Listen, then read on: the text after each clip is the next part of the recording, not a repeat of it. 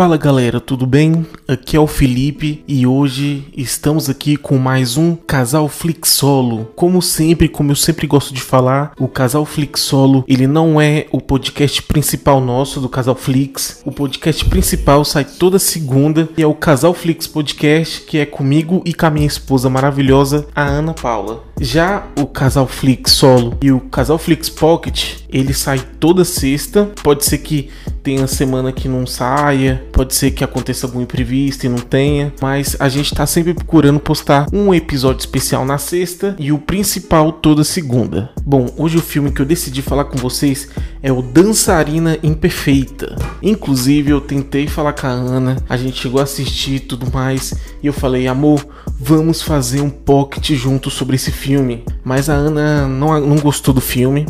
Então ela falou: Ó, oh, é melhor você fazer só um solo mesmo sobre o filme, porque, na minha opinião, o filme não vale a pena.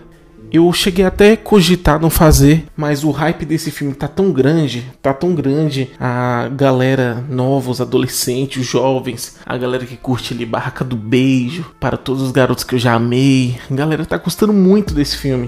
Então eu resolvi comentar um pouco sobre ele e dar minhas opiniões.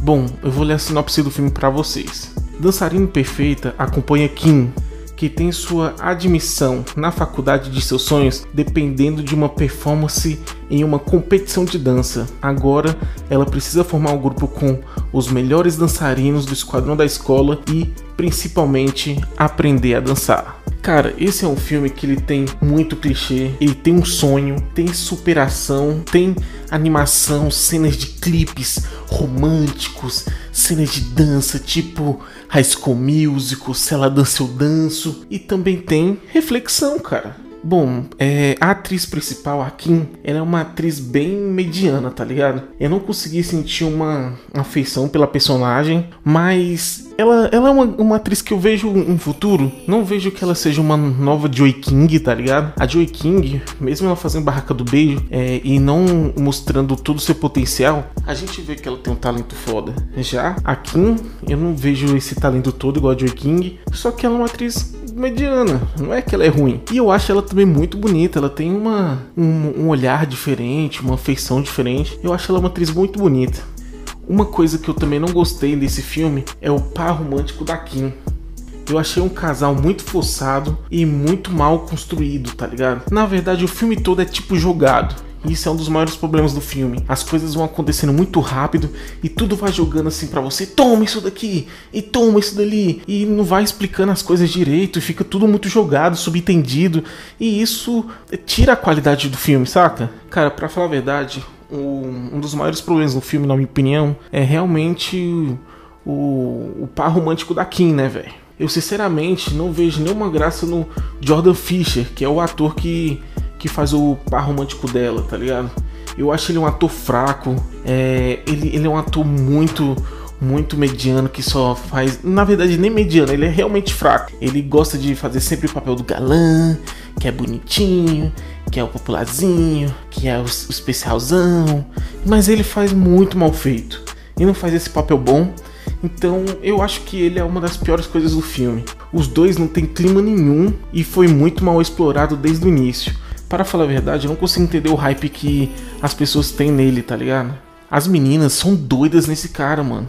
Se você viu o YouTube, se você viu o Instagram, se você viu o Facebook, as garotas adoram Jordan Fisher, cara. E eu não sei porquê, cara. O cara é bonito? É bonito. Mas, porra, o cara.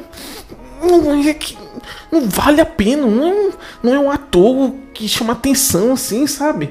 É um ator fraco, cara. Parece que a Netflix pagou um cachê para ele colocou ele no filme, porque ele, a Netflix sabia que ele tem um monte de fã e um monte de fã ia ver o filme, tá ligado? E esse filme, ele não explora é, as histórias dos coadjuvantes, tá ligado? A gente vê a melhor amiga da Kim, a gente vê os outros participantes da, da, da, equipe de dança com ela, mas é tudo muito jogado, não tem, não explora os participantes direito, cara. E isso atrapalha, porque a motivação é muito rasa. A gente só tem a motivação da Kim, entendeu? Que eu não posso falar muito para não dar spoiler, mas está na sinopse que ela tem que fazer um grupo de dança e o grupo de dança tem que ser bem sucedido para ela conseguir entrar na faculdade que ela quer, mas é uma motivação fraca. mas a gente entende essa motivação dela, mas ao mesmo tempo não é muito explorada, entendeu? A gente sabe por que ela quer tanto entrar naquela faculdade, a gente sabe por que ela luta por isso, mas dava para explorar mais, dava para mostrar mais a parte da Kim familiar, entendeu? Porra, cara, o filme dava para ser melhor, mano.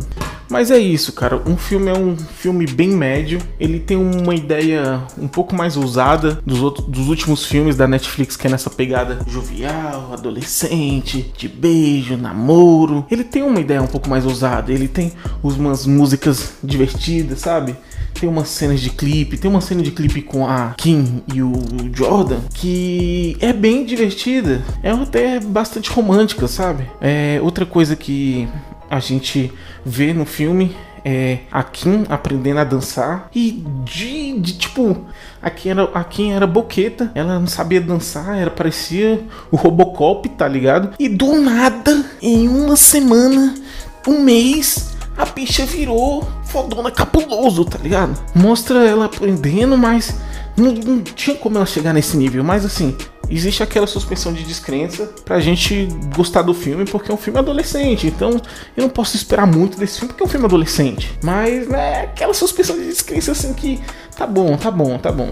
Essa ideia usada no filme deixa até lembrar um pouco as apimentadas, tá ligado? Mas mais atual, tipo as apimentadas 2020, tá ligado? Bom, comparando com o catálogo original da Netflix pra adolescente e tal, esse filme não é ruim, cara. Ele, ele até é bom, entendeu? Mas mesmo assim, ele entrega um entretenimento rápido, raso e poderia ser melhor, tá ligado?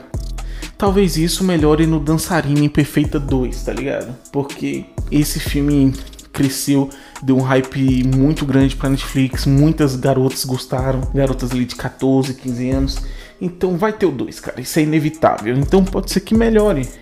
E, pode ser que daqui a um ano eu faça um casal Flix solo elogiando, tá ligado? E a nota desse filme no IMDB é 6.2. No IMDB a nota dele é o filme passa de ano e tudo mais. Não é aquela nota, oh meu Deus, que nota maravilhosa mas passa de ano, então tá bom, né? Eu ficava feliz quando eu passava de ano. Tinha vezes que eu passava raspando, mas passava, caralho, então tava bom. Bom, minha nota para esse filme é 6, é dois pontos abaixo da nota do IMDb, e eu acho que é uma nota boa. Eu acho que se você tiver à toa, como eu sempre falo, se você estiver lavando a louça e você tem uma opção de colocar o celular do lado ali da louça para ficar assistindo, ou se você estiver jogando videogame no celular e colocar na TV para passar na Netflix, vale a pena. Você vai se entreter, tem umas coreografias, não são bem elaboradas, mas é divertidinhas, tem umas músicas legais e você vai passar o tempo nessa quarentena, né? Nesse final de quarentena. Então é isso, pessoal. Obrigado por ouvir mais esse podcast. Siga a gente no Instagram, Casalflix Podcast e até a próxima.